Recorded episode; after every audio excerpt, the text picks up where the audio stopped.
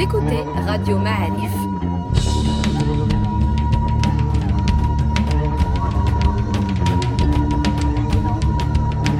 Le podcast Histoire.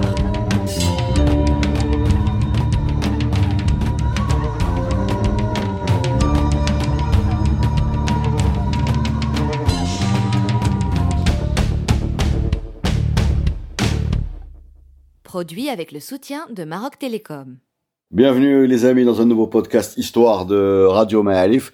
Nous sommes une nouvelle fois avec le professeur Abdullah Fili, professeur à l'université de Jdida. Bienvenue professeur. Bonjour, Reda Allani. On voudrait aujourd'hui parler d'une de vos spécialités, qu'on n'a jamais traité dans, dans nos podcasts et sur lequel, euh, encore une fois, comme souvent, hein, comme quasiment toutes les semaines, un océan de connaissances euh, s'étale euh, devant notre ignorance. Euh, on va parler des fouilles archéologiques. Voilà. Les fouilles archéologiques. Alors, est-ce que vous pouvez déjà nous décrire rapidement votre activité en termes de fouilles archéologiques euh, chez nous?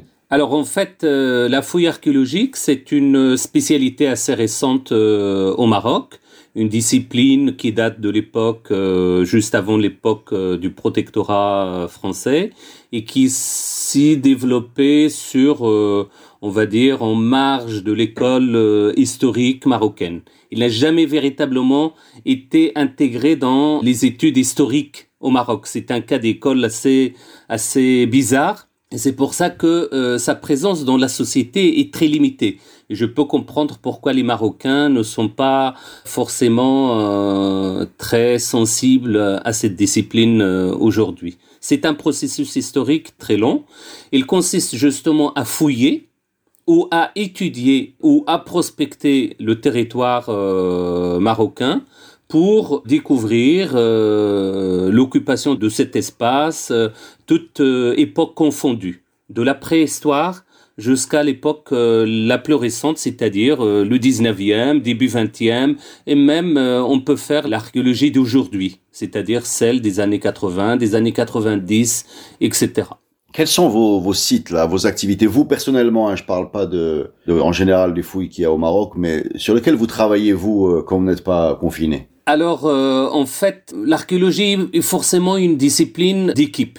On ne peut pas faire euh, sa propre archéologie. C'est pour ça que je m'inscris dans une euh, équipe avec euh, des professeurs, des étudiants, des doctorants, etc. Et on travaille sur un certain nombre de sites archéologiques, que ce soit dans le cadre des programmes internationaux, avec euh, la France par exemple, avec des universités françaises, des universitaires américains, et on travaille sur Armat, on travaille sur Igiliz, le lieu de naissance du Mahdi ibn Tomar, on travaille sur euh, euh, le Ribat de Moulay Abdullah Amrar, au sud de Jdida. Moulay Abdullah Amrar, c'est c'est qui? Alors Moulay Abdullah Amrar, c'est un site, euh, et je peux comprendre vos- votre question, euh, un site Ah, majeur C'est un de site, notre je crois que c'était un humain déjà. Exactement. c'est- Il reflète euh, une, une page glorieuse de l'histoire d'Idkala, mais qui est... euh, Ah, Moulay Abdullah, Moulay Abdullah au sud de Sidi Bouzid. où- exactement. Exactement. Ah, bien sûr. Là où il y a le moussem. Exactement. C'est l'un des plus grands Je moussem connais du, du. Maroc, un des rébats les plus euh, connus euh, au Maroc médiéval, qui est paré en plus d'une architecture exceptionnelle. C'est le seul site où on trouve deux minarets qui ressemblent à Hassan, qui ressemblent à Koutoubia, qui ressemblent à la Khiralda. Mais il est complètement négligé en fait, euh, oublié. La seule étude archéologique dont on dispose date de 1927.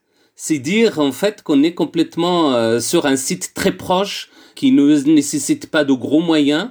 Euh, on est complètement désarmé en fait euh, en termes d'études archéologiques euh, au Maroc. Donc, euh, bien sûr, Moulay Abdullah, euh, j'ai dû, je connais très bien cette région. J'ai passé beaucoup de temps là-bas. J'ai jamais su qu'il y avait une Koutoubia euh, euh, là-bas. C'est un scoop, mon ami, que tu nous donnes aujourd'hui. Ben, disons que nous, on s'y intéressait parce que, d'une part, je suis rattaché à l'université de Jdida, qui est censée s'ouvrir justement sur le territoire euh, immédiat de Jdida. Et Moulay Abdallah, c'est l'une aussi des communes les plus importantes et les plus riches du Maroc. Et donc, euh, normalement, on est censé faire de l'archéologie euh, de cet espace qui est, euh, encore une fois, un espace majeur dans l'histoire du Maroc. Il date du 10e jusqu'à l'avènement des Portugais dans la région au début du 15e siècle.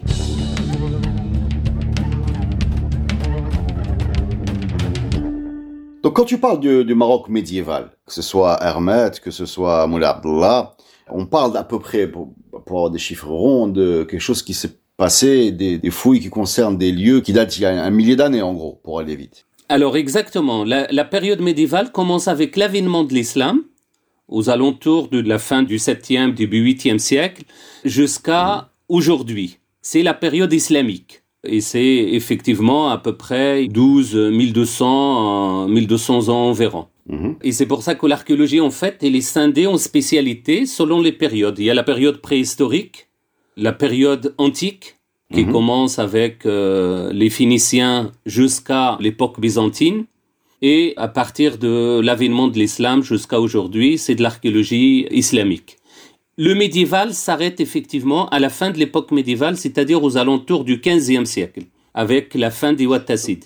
À partir des Saadiens, on peut parler de l'archéologie moderne, d'époque moderne, ou de l'archéologie contemporaine à partir du euh, 18e et plus. Ça, c'est, on va dire, euh, c'est un cadre chronologique qui peut prêter à discussion, mais euh, en quelque sorte, il cadre en fait les spécialités dans un domaine comme euh, l'archéologie.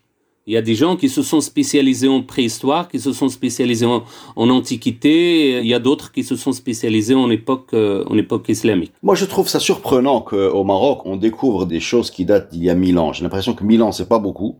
Et que j'ai l'impression, peut-être que tu vas me corriger, que les fouilles archéologiques euh, en Europe, par exemple, vont chercher beaucoup plus loin. Beaucoup plus loin. J'ai l'impression qu'on a, qu'on a du retard pour une période qui est assez récente et que hum, cette fameuse Koutoubia de Moulay Abdullah devrait être euh, connue depuis, depuis longtemps. Alors, est-ce que je me trompe ou est-ce que on a pris du retard? On a certainement marqué beaucoup, beaucoup, beaucoup de retard. Mais actuellement, effectivement, il y a une, en quelque sorte, une redécouverte de ce passé, essentiellement du fait du dynamisme d'un certain nombre d'équipes sur le terrain et qui sont souvent, très souvent, rattachées à cette euh, période euh, médiévale, dans le cadre essentiellement de, de programmes euh, internationaux.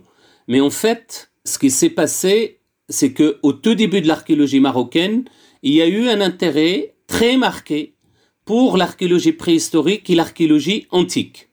Pratiquement toute la période coloniale, jusqu'aux années 40, on ne parlait, on ne jurait que de l'archéologie antique, parce que euh, voilà, dans la dynamique euh, euh, des recherches, notamment françaises justement, pour découvrir en quelque sorte le lien ou les liens anciens établis entre le Maroc et le processus colonial de l'époque, c'est-à-dire avec le monde antique, le monde romain.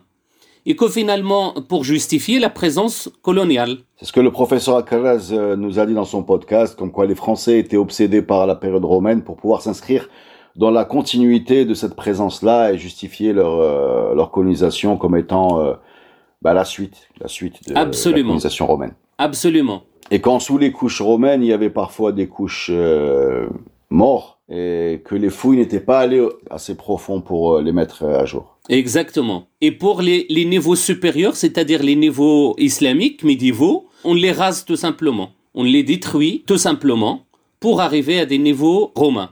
Et on se rend compte aujourd'hui qu'on a perdu des pans entiers de notre histoire à cause de ce processus. Heureusement que plus récemment, bien évidemment, il y a des recherches qui se sont attelées à travailler sur ces niveaux, euh, notamment à Volubilis, à Rira. Et donc, il y a eu un changement quand même de mentalité qui est récent, qui date justement euh, du début des années 80, porté par euh, Omar Akarraz et d'autres, et qui s'améliore de plus en plus aujourd'hui.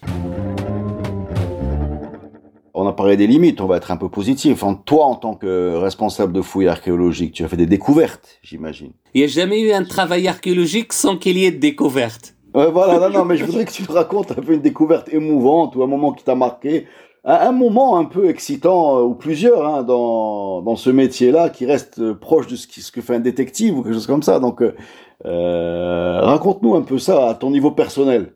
Alors, un des moments les plus euh, mémorables pour moi, c'est la découverte, bien évidemment, du site d'Église, le lieu de naissance du Mahdi Ben Tomart, qui a été complètement oublié, au point où des chercheurs le zappent en quelque sorte dans le processus de l'écriture de l'histoire. ils rattachent le lieu de naissance du mouvement à Tinmel et non plus à Igilis dans euh, l'anti-Atlas. Et que quand on est allé sur place avec un collègue euh, français, Jean-Pierre Vinstevel de Panthéon-Sorbonne, on a été reçu par les habitants. On s'est dit, ben, la meilleure des façons, c'est de passer par le frais du village et que quand on est arrivé, on lui a dit ben monsieur, euh, il nous a donné à manger, etc.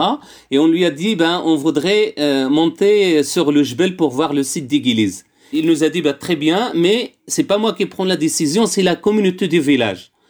Et bien évidemment, moi je me suis dit, je suis berbérophone, je suis professeur d'université, je me dis ben je vais à Amadou Septembre en cinq minutes pour euh, arriver à ce site, découverte majeure, j'allais même dire découverte, euh, la, plus grande découverte de ces dernières années en archéologie médiévale euh, au Maroc, voire en Occident musulman, à vrai dire, toutes contrées confondues. Et qu'est-ce que je ne vois pas? Presque 150 personnes qui débarquent devant la maison du l'imam en train de, de, de nous demander qu'est-ce qu'on faisait là. Et ben, ça a duré pratiquement deux heures. On leur a dit, bah, très bien, on a les autorisations nécessaires, on voudrait monter voir le site, c'est une découverte majeure, etc. Ben, ils ont catégoriquement refusé de nous laisser passer. Et je peux vous dire qu'on a passé deux heures de discussion acharnée avec cette communauté de village constituée de, de vieux, de moins vieux, de jeunes, d'enfants et tout ça, à discuter sur la possibilité de monter au site ou pas. Et je trouve ça absolument extraordinaire. J'étais, euh, après deux heures de, discussion, mon collègue français me regardait en train de d'essayer de convaincre en vain, en fait, cette communauté de village pendant deux heures. Mais j'ai remarqué qu'en fait, que la préservation de ce site, en quelque sorte, est due en très grande partie à cette communauté qui refusait aux gens de passer et d'aller visiter ce site, qui était pour eux très important. Et donc c'est un moment très impressionnant. Et donc la seule issue que nous avions trouvée à l'époque, c'est de leur proposer de venir avec nous et donc de nous accompagner dans cette visite. Ce qui fait que ça a démontré en quelque sorte que, nous ne sommes pas animés par de mauvaises intentions, que nous ne sommes pas des chercheurs de trésors qu'ils connaissaient dans la région et, et donc et bien évidemment ça nous a facilité la tâche. Ça c'était vraiment un moment qui m'a marqué personnellement. Au-delà du fait que c'est une euh, découverte archéologique importante. Est-ce que tu en as une autre comme ça? C'est pas un objet, une émotion euh, à la découverte de quelque chose sur le même thème? Alors c'était à Armat cette fois-ci. On a découvert, enfin on a découvert, depuis le début du siècle, on connaissait euh, le lieu, en fait, le site d'Armat. Edmond Douté, euh, en 1901, l'a visité, il a pris des photos, etc.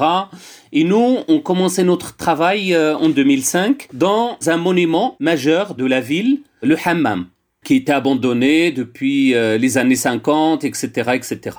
Donc en fait, euh, on a découvert euh, l'un des plus grands monuments hammam en Occident musulman, un énorme monument vraiment très remarquable. Sauf que trois ans après, quand on a fini la fouille du hammam, on s'est dit ben on va aller chercher d'autres monuments qui sont cette fois-ci enfuis, parce que le hammam est en partie encore euh, préservé, la partie métal des voûtes est encore préservée, donc euh, c'était relativement facile.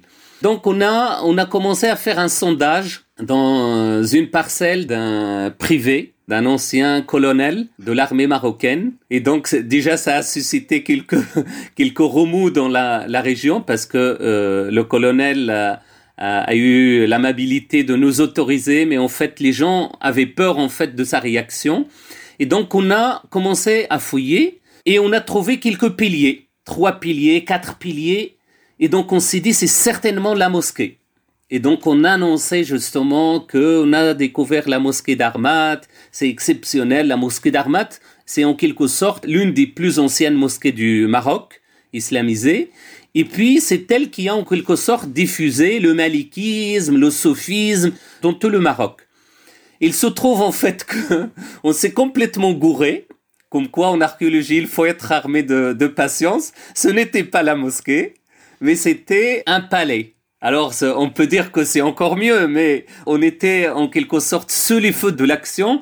On était euh, extrêmement motivé à annoncer une grande découverte et qui s'est avéré l'année d'après complètement un échec total parce que c'est un palais, c'est-à-dire une grande demeure euh, princière au lieu de, de, découvrir la mosquée d'Armad. Donc, il fallait refaire toute la com autour de ça.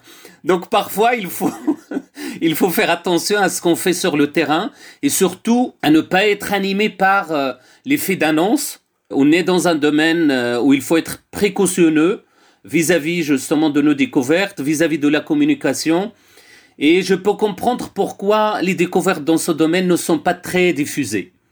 Et, ça, certainement, vous, en tant que journaliste, etc., vous verrez qu'il n'y a pas beaucoup d'informations autour de l'archéologie, et donc il n'est pas à la portée de la société marocaine, et ça, c'est un autre problème.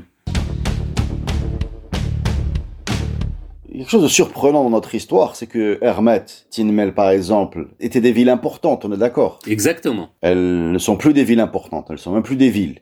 On a l'impression que la disparition de ce qui ont été des villes importantes qui ont complètement disparu, ça pose la question de la continuité de notre histoire.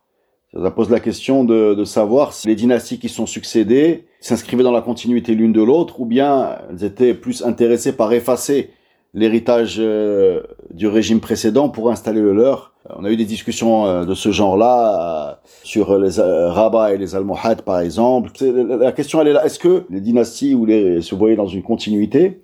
Et si oui, pourquoi ces villes ont été abandonnées complètement? Alors ça, c'est un, un, véritable problème qui est lié en très grande partie justement à ce que vous avez dit, c'est-à-dire la continuité des pouvoirs successifs au Maroc. Et on le voit, euh, que ça soit pour euh, même pour Marrakech. Hein. vous avez parlé de Rabat, même pour Marrakech, euh, à l'époque mérinide, ne représente pas grand-chose. Et d'ailleurs, les textes la décrivent comme étant ruine, etc. Armat, c'est pareil à partir de la fin de l'époque mérinide, Armat est devenu un petit village de pas grand-chose, complètement abandonné. Et on le sait maintenant grâce à l'archéologie, parce que le hammam dont je vous ai parlé, le palais dont je vous ai parlé, la mosquée qu'on a découvert quelques années plus tard, pareil, ils sont complètement abandonnés à la fin de l'époque médiévale, c'est-à-dire aux alentours du XVe siècle. Alors à cela, il y a le problème politique, euh, vous en avez euh, largement parlé, mais également, il y a toute la succession justement de ce qu'on appelle euh, les fléaux de l'histoire. Par exemple, les famines. Par exemple, la question des pandémies. Armad, par exemple, on a constaté qu'il y a eu des phénomènes de ce genre durant la fin de l'époque médiévale, et notamment vraiment la rareté de l'eau dans un site qui était jusque-là extrêmement riche en eau euh, d'irrigation, en eau potable, etc. Il est devenu très rare, on le voit dans les structures hydrauliques. Par exemple, une canalisation qui faisait un mètre de large est réduite euh, à 20-10 cm de largeur. Ça veut dire en fait qu'il y a eu un problème, un véritable problème d'alimentation en eau. Deuxième élément, c'est les, les pandémies. On le voit aussi, pareil, à Armat, il y a des niveaux de tombes par exemple, à la fin de l'époque médiévale, des tombes qui ne sont pas, euh, c'est pas un cimetière, c'est des cadavres en fait jetés un peu partout dans la partie qui était la partie la plus monumentale de la ville. Donc il y a un phénomène effectivement de désurbanisation dans lequel euh, plusieurs éléments ont participé. Il y a le manque de sécurité. Par exemple, on sait qu'à la fin de l'époque médiévale, il y a eu une présence de tribus arabes qui ont ravagé en quelque sorte un certain nombre d'endroits au Maroc. Tinmel, c'est un cas particulier, c'est une décision politique de la détruire. C'est la décision des Mérinides de détruire Tinmel, au point où ils ont déterré les princes almohades, les califes almohades, pardon, ils ont détruit une très grande partie. La mosquée a été abandonnée, la belle mosquée de Tinmel, le monument principal euh, de l'époque almohade, a été complètement abandonné pour laisser place à une salle de prière au devant de la mosquée médiévale. Donc, ça, par exemple, c'est une volonté claire des Mérinides d'effacer l'héritage. Complètement, complètement. Et d'ailleurs, les Almohades ont fait de même. Par exemple, si vous voyez la salle d'ablution de la grande mosquée almoravide de Marrakech, la salle d'ablution qui s'appelle aujourd'hui le Qubba al qui est juste à côté de la mosquée Ibn Youssef, en fait, les Almohades, quand ils sont arrivés au pouvoir, ils ont en quelque sorte détruit les inscriptions qui font allusion en fait au, prince almoravide Ali ibn Youssef. Donc, c'est une continuité de détruire en fait euh, l'héritage de ceux qui nous ont précédés, à quelques exceptions près parce que ils pouvaient pas détruire la Koutoubia, euh, les Mérinides ne pouvaient pas non plus détruire euh, mais en tout cas, on voit cet esprit de revanche euh, politique et qui laisse des stigmates justement sur nos monuments archéologiques.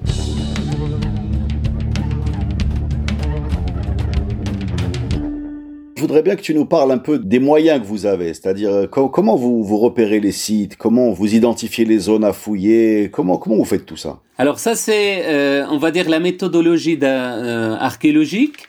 On fait des prospections auparavant, c'est-à-dire on choisit une région, soit on a déjà des informations qu'on a essayé de glaner, par exemple, dans les textes historiques, etc.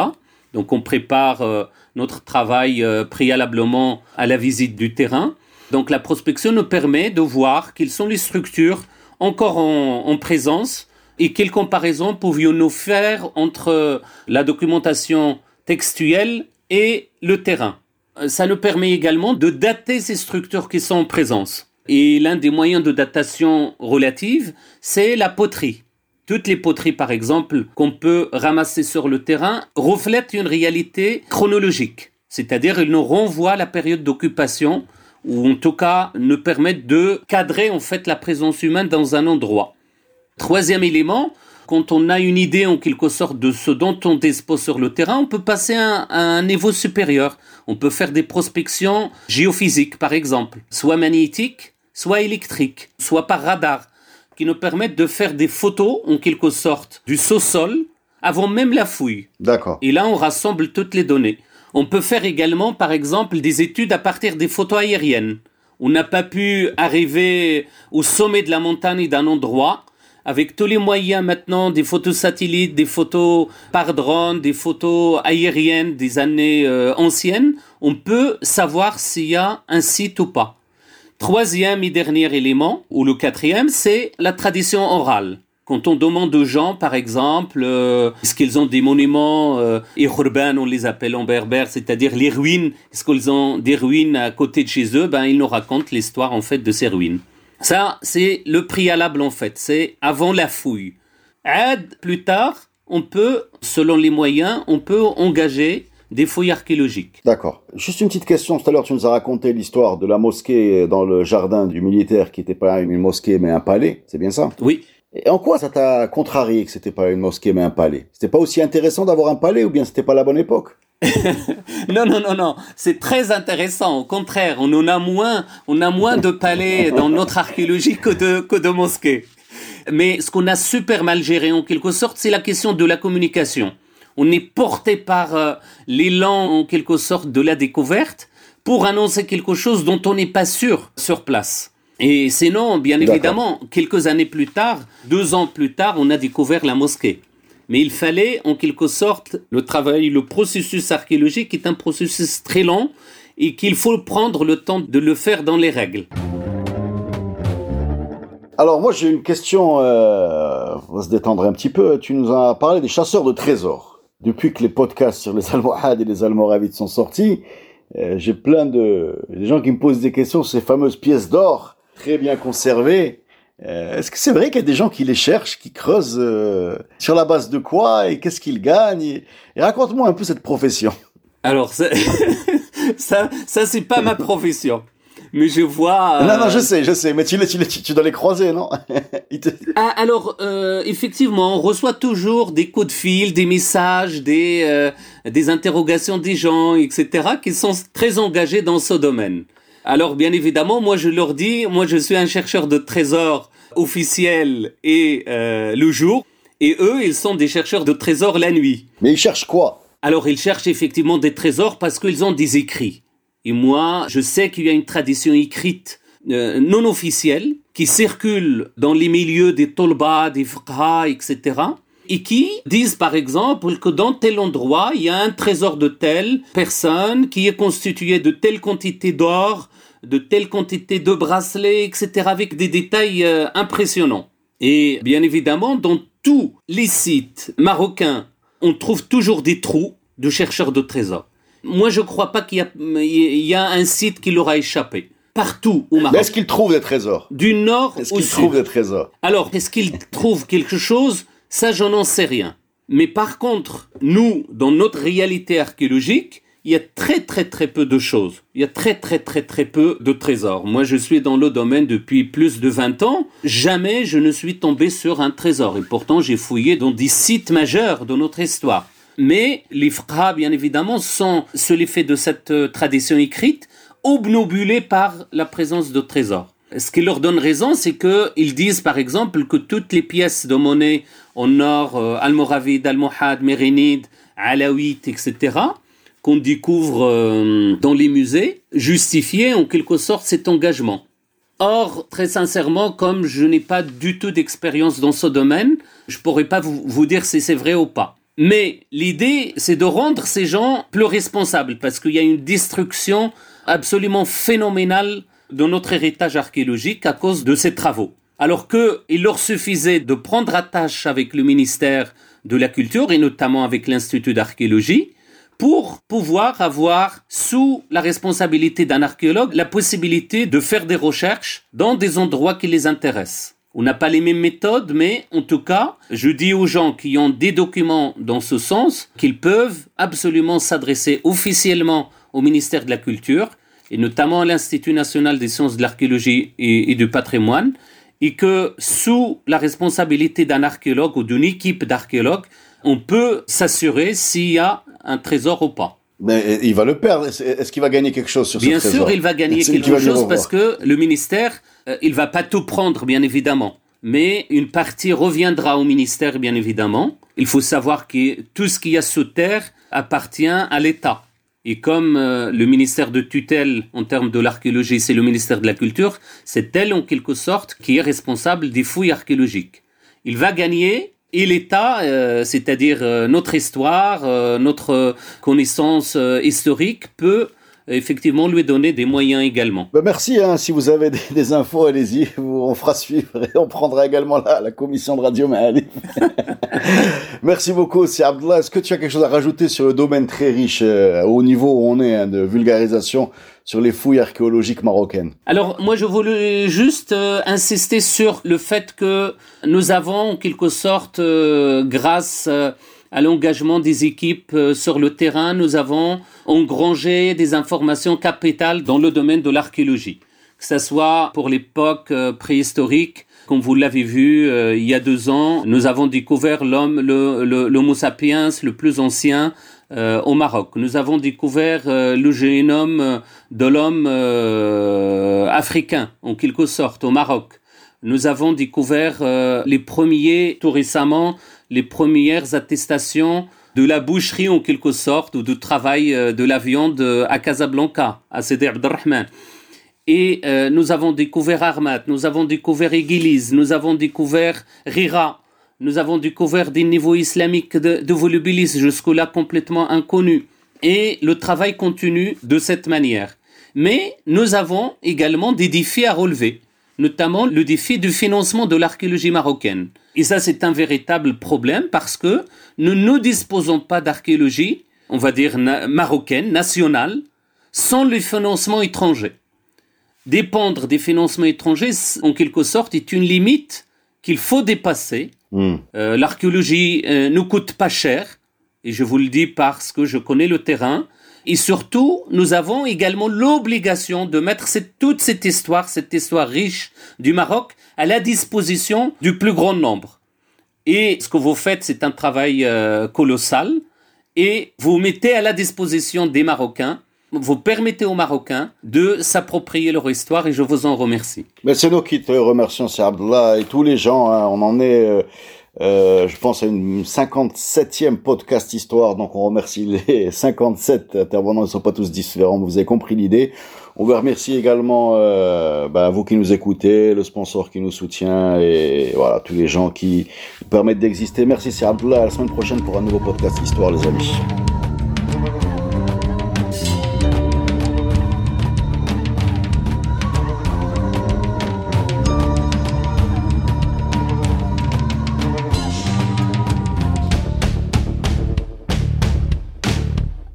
Podcast est produit avec le soutien de Maroc Télécom. Maroc Télécom, un monde nouveau vous appelle.